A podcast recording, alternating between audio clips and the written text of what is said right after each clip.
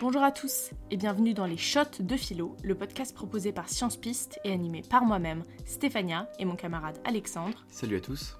On est là pour vous faire réviser le bac de philo. Aujourd'hui, nous vous avons préparé un petit hors-série concernant les femmes philosophes. Vous avez dû vous en rendre compte, il y a peu de femmes dans le programme de philo. Il y en a d'ailleurs 6 et depuis février 2021 seulement. Avant, il n'y avait que Anna Arendt sur plus de 30 hommes. C'est de ces femmes que nous allons parler aujourd'hui, en expliquant leur plus grande thèse, en lien avec le bac bien sûr. Nous avons trouvé que vous parler de ces femmes, c'est important pour deux raisons.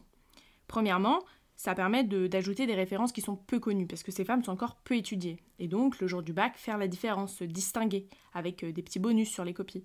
Et puis, tout simplement parce que ces femmes ont laissé leur trace dans la discipline philosophique et qu'elles méritent donc d'être étudiées à ce titre. On va commencer avec Anna Arendt, philosophe allemande qui a écrit vers le milieu du XXe siècle. En fait, elle, elle a théorisé ce qu'elle appelait l'état totalitaire, qui est un état omniprésent et qui contrôle toute la vie des citoyens par les moyens de la peur et de l'endoctrinement. En fait, l'État, dans ce cas, ne garantirait pas à l'homme ses besoins essentiels de liberté, mais aussi d'épanouissement. Vous pouvez mettre ici Arendt en relation avec le thème de l'État pour montrer les dangers en fait que pose un État qui serait trop puissant, comme euh, celui décrit par Hobbes. La deuxième philosophe femme donc euh, qu'on peut citer, c'est Iris Murdoch, qui euh, elle aussi euh, date du XXe siècle et qui est irlandaise. Pour elle, la question la plus importante, c'est comment être plus morale. on peut donc mettre en lien sa théorie avec le thème du devoir au bac. Elle met en avant l'importance du dialogue interne, puisque si les faits nous définissent moralement, c'est aussi nos pensées et nos intentions qui comptent. Donc pour elle, lorsqu'on se demande si quelque chose est bien ou non, dans notre tête, quoi, avec notre petite voix, le fait de se poser la question est quelque chose de positif.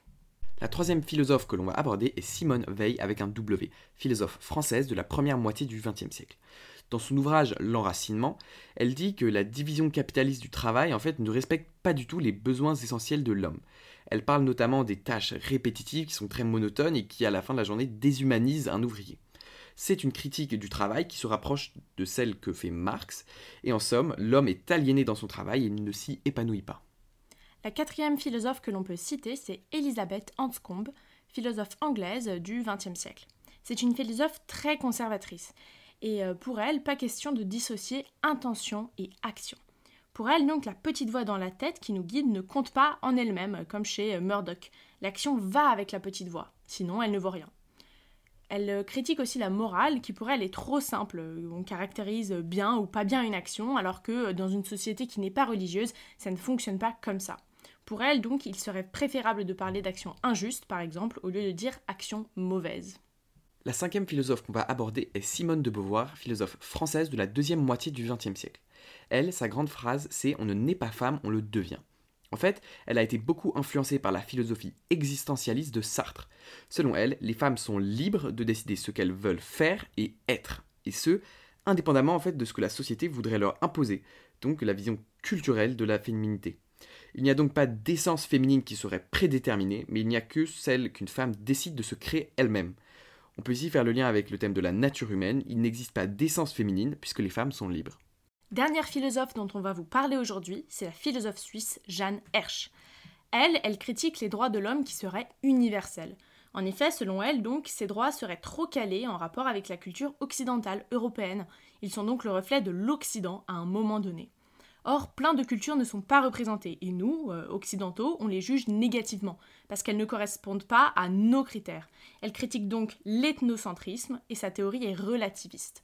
Vous pouvez donc l'associer avec la notion du devoir au bac, montrant le paradoxe entre des droits universels, mais qui pourtant sont calqués sur la culture occidentale.